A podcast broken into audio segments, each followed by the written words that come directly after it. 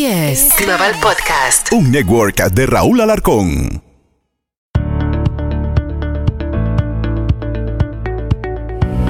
SBS Global Podcast. Un network de Raúl Alarcón.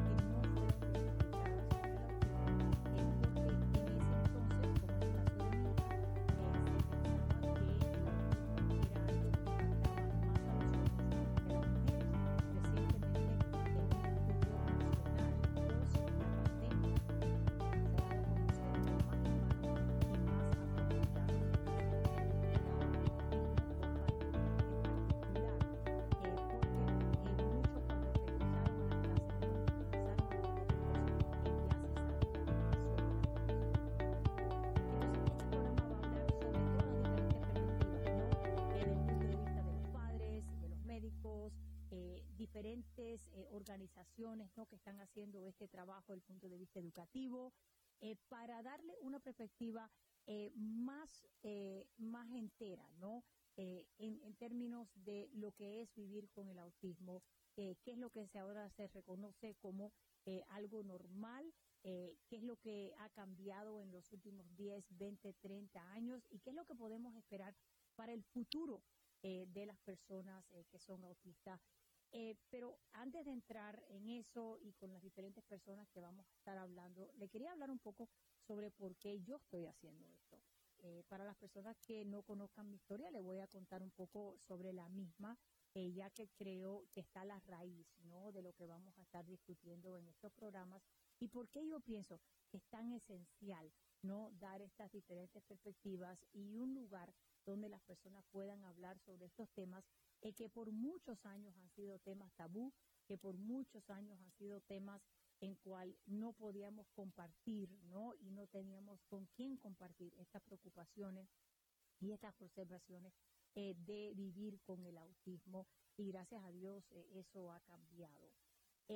yo tuve el privilegio, ¿no? Cuando era una abogada muy joven, yo trabajaba en la área del litigio de los patentes eh, de trabajar con una persona que era adulto, eh, que tenía autismo. En ese momento se llamaba el Asperger Syndrome.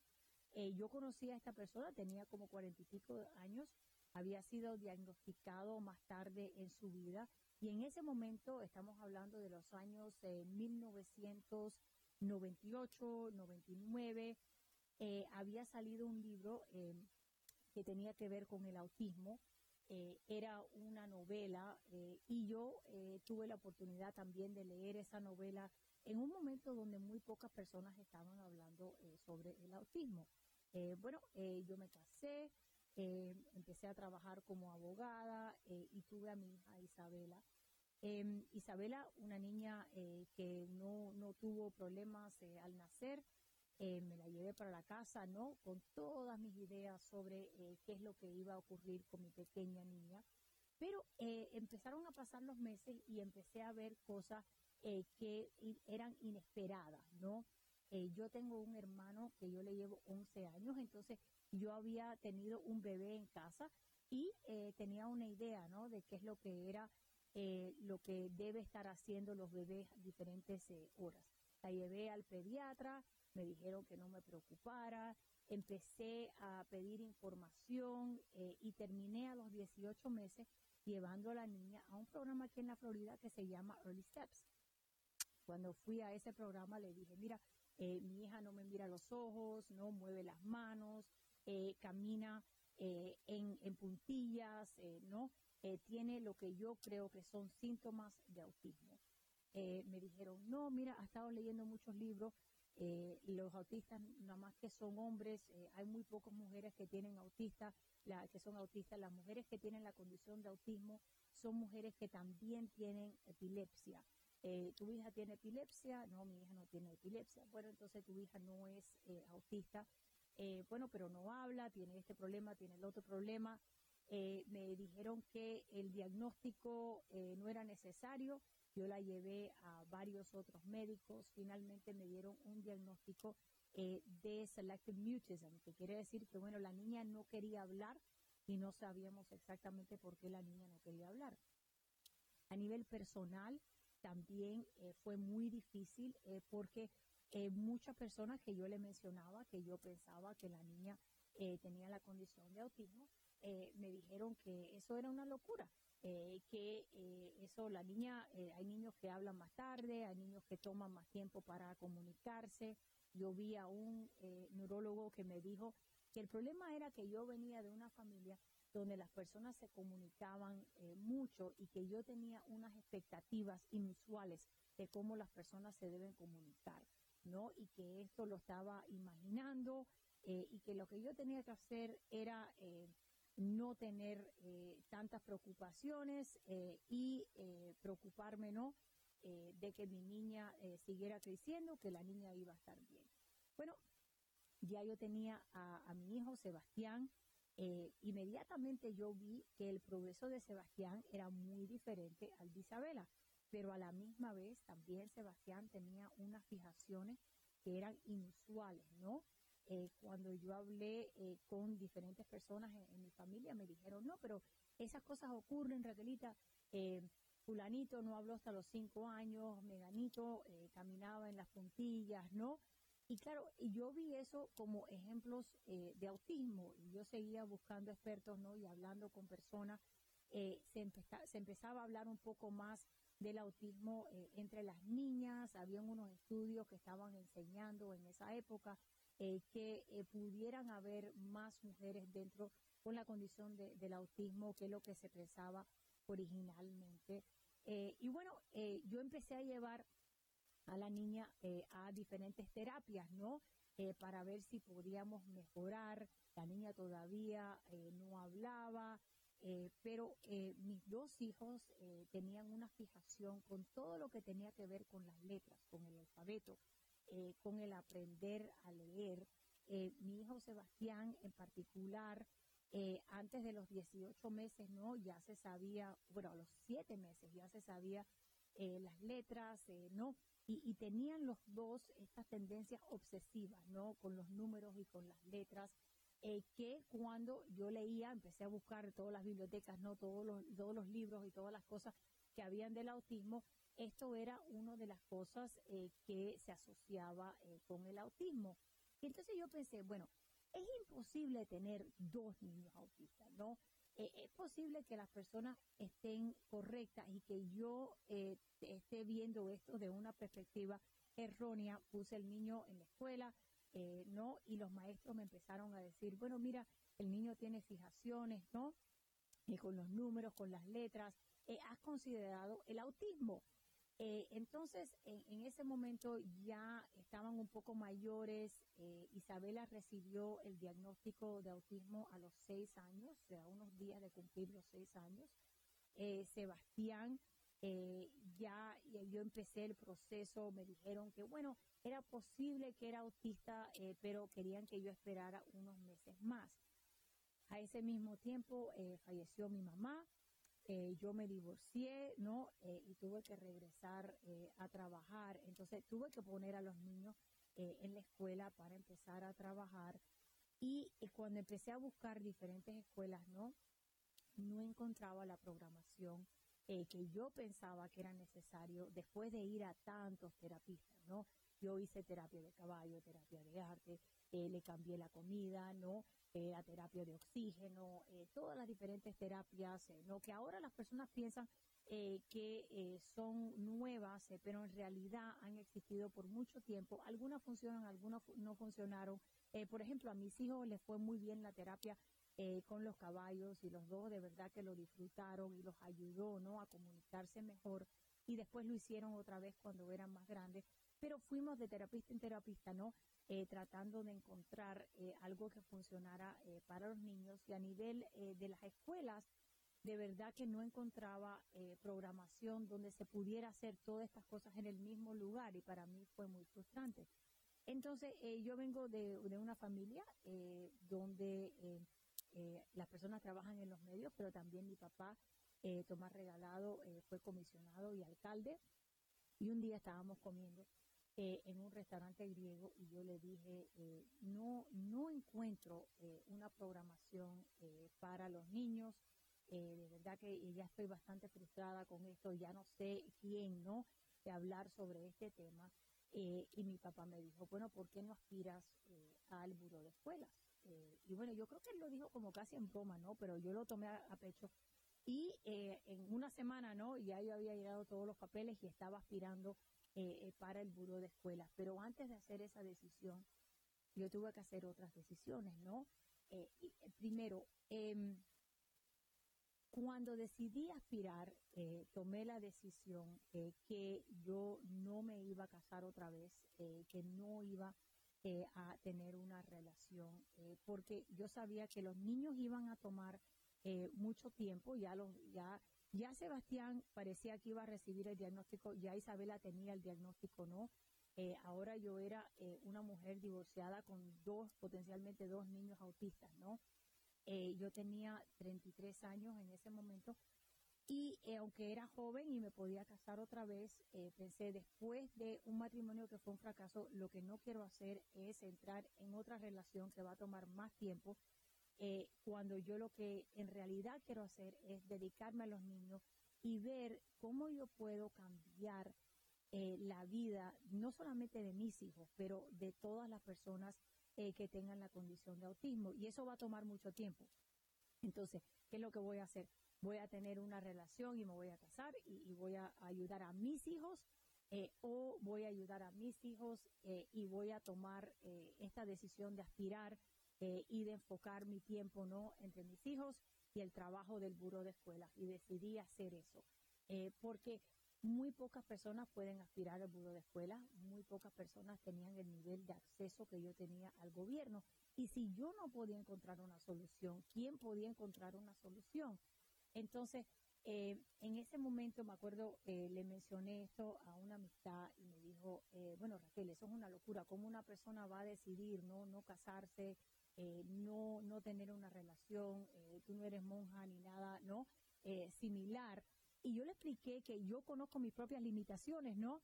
Y que simplemente no iba a tener el tiempo eh, para dedicar eh, a otro matrimonio, ¿no? No decir que yo no iba a tratar de conocer a una persona, eh, pero simplemente no tenía la capacidad para empezar una vida nueva, ¿no? Incorpora- incorporar a mis dos hijos. Entonces, eh, esa fue eh, la, primera, la primera decisión. La segunda fue aspirar. Eh, fui, fui electa al buró de escuela. En ese momento muy pocas personas hablaban sobre el autismo.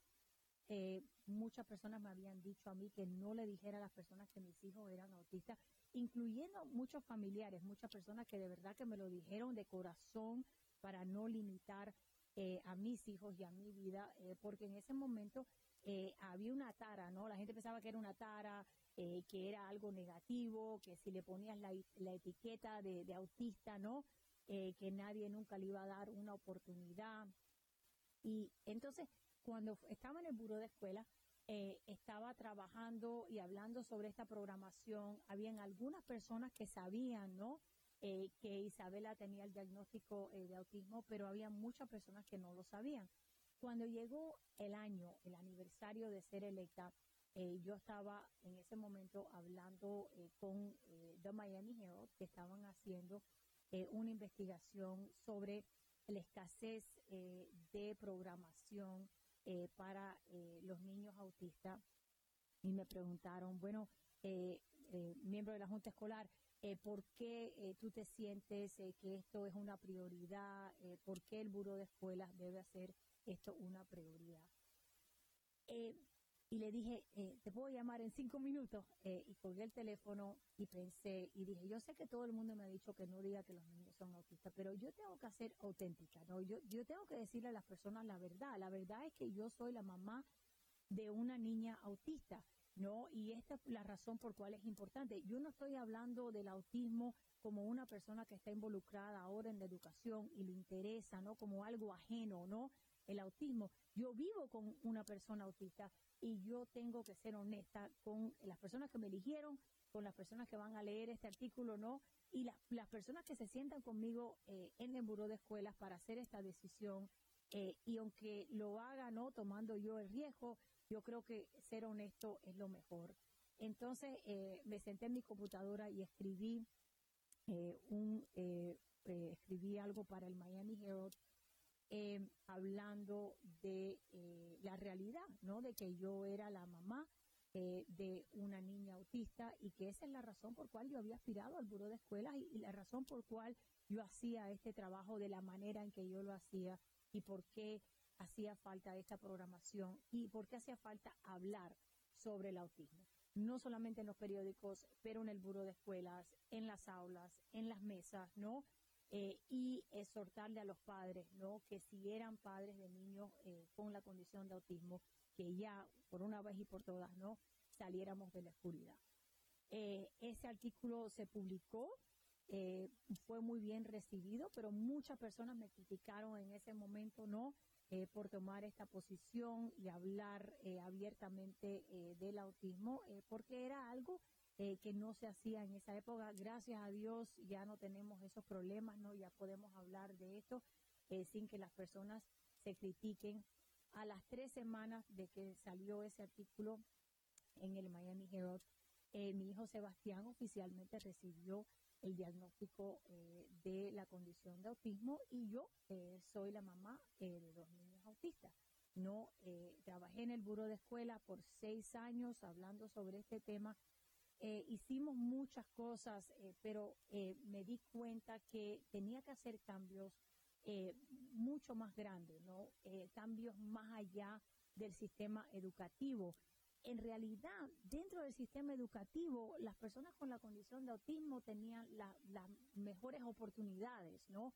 Y por eso la decisión de dejar esa posición y aspirar al condado Miami-Dade. En este momento yo soy comisionada eh, del condado y para darle un ejemplo, ¿no? De por qué esa transición era importante. La primera cosa que yo traje, la primera legislación que yo traje al condado de Miami-Dade, aquí en el condado, fue eh, entrenar a todos los policías. Eh, ¿Por qué? Y vamos a estar hablando de esto en otro episodio, pero eh, uno de los problemas más grandes eh, que tenemos con las personas que tienen la condición de autismo, en particular eh, los varones, eh, cuando son adultos, es que la policía los arresta una, dos, tres, cuatro, cinco, diez, quince veces, ¿no? Porque las fuerzas policíacas no están entrenados eh, para lidiar y descalar, ¿no? Una interacción eh, con una persona eh, que tiene la condición de autismo. En este momento le puedo decir que en el condado Miami-Dade hemos entrenado a todos los policías del condado Miami-Dade y ahora estamos trabajando con eh, los municipios eh, para hacer lo mismo, ¿no? Y limitar los arrestos y el maltrato de las personas con la condición de autismo, eh, porque eh, la realidad es que los niños, hay recursos para los niños y vamos a estar hablando de los niños, los adolescentes, los adultos, pero hay una necesidad espectacular de entrenamiento y servicios para los adultos y empleo para los adultos, ¿no? Ahora eh, mis hijos tienen 18 y 19 años, eh, los dos están encaminados para trabajar, eh, ¿no? Mi hijo Sebastián ahora va a empezar en un programa especial aquí en la universidad, vamos a estar hablando de esa programación en la área de ciberseguridad y los talentos ¿no? que tienen las personas que tienen la condición de autismo, cuáles son los trabajos, eh, cómo van a trabajar, cómo pueden trabajar, qué nivel de independencia tienen. También a nivel del condado fui parte de hacer realidad un sueño de un grupo de padres que aquí han creado la segunda vivienda eh, independiente eh, pública eh, para las personas con la condición de autismo en el estado de la Florida, una de las pocas a nivel nacional. Y vamos a estar hablando con esos padres de casa familia, ¿no? Sobre ese proyecto y los planes que tenemos que hacer como padres, porque el diagnóstico de autismo es difícil, pero lo más difícil es el día que te das cuenta que ellos van a vivir en un mundo sin nosotros y que tenemos que programarnos, ¿no? Eh, para eh, cuidarlos cuando ya son adultos y eh, establecer un sistema y un nivel de independencia para el día que nosotros fallecemos y ellos van a seguir viviendo qué es lo que van a hacer, cómo lo van a hacer, ¿no? De un punto de vista legal, por ejemplo, vamos a estar hablando de los documentos, ¿no? que hacen falta para cuando tengan 18 años y los lleves al médico y el médico te diga, no, si no tienes estos papeles legales, que tienes que salir afuera eh, porque ya eh, tu hijo o tu hija es un adulto. Eh, cuáles son los derechos que tienen los padres, cuáles son los derechos que tienen los niños, qué es lo que se puede hacer para planear para su futuro. Entonces, desde muy pequeños el diagnóstico hasta la adolescencia, hasta cuando ya son adultos, qué es lo que se puede hacer, cómo se puede hacer, Vamos a estar hablando con padres eh, de niños eh, que ahora a los 30, 35 años eh, se han casado y están, tienen la condición de autismo y cómo funciona eso, cómo son los padres, ¿no? que tienen la condición de autismo y cómo funcionan esos abuelos y cómo ellos ayudan a sus hijos. hay tantos temas, ¿no? Y hay tantas cosas que vamos a estar hablando, pero lo más importante es crear un espacio, ¿no? donde podemos ser honestos, donde podemos hablar sobre los cambios, sobre las preocupaciones eh, y, también usando las redes sociales eh, para responder a sus preguntas y los temas que ustedes quieren abordar, ¿no? En este espacio donde hablamos eh, plenamente, plenamente, ¿no? A son quitado sobre qué es lo que es vivir con el autismo, qué es lo que es querer a una persona con la condición de autismo cómo nosotros como comunidad, como familia, ¿no? Como equipo, eh, podemos apoyarlos a ellos eh, para que sean exitosos. Si a mí alguien me hubiera dicho hace 10 años, ¿no? Eh, que yo estuviera orgullosa de mis hijos, que yo estuviera agradecida de que mis hijos tuvieran la condición de autismo, que mi perspectiva fuera cuando ellos tuvieran 18 y 19 años, que ellos me han cambiado a mí más que yo lo he cambiado a ellos y eh, que yo en realidad pienso que el mundo es mejor no teniendo personas como ellos, no solamente como parte de nuestra comunidad, pero también como parte de nuestros empleos, de nuestros negocios, de una perspectiva, ¿no? Que es completamente diferente y que si uno mira los números, la neurodiversidad es el futuro, yo lo hubiera dicho que están locos, que el autismo era algo que yo tenía que batallar, que yo estaba haciendo todo lo posible para ayudarlos, pero que yo quería curar el autismo eh, eh, y, no hubiera estado mal.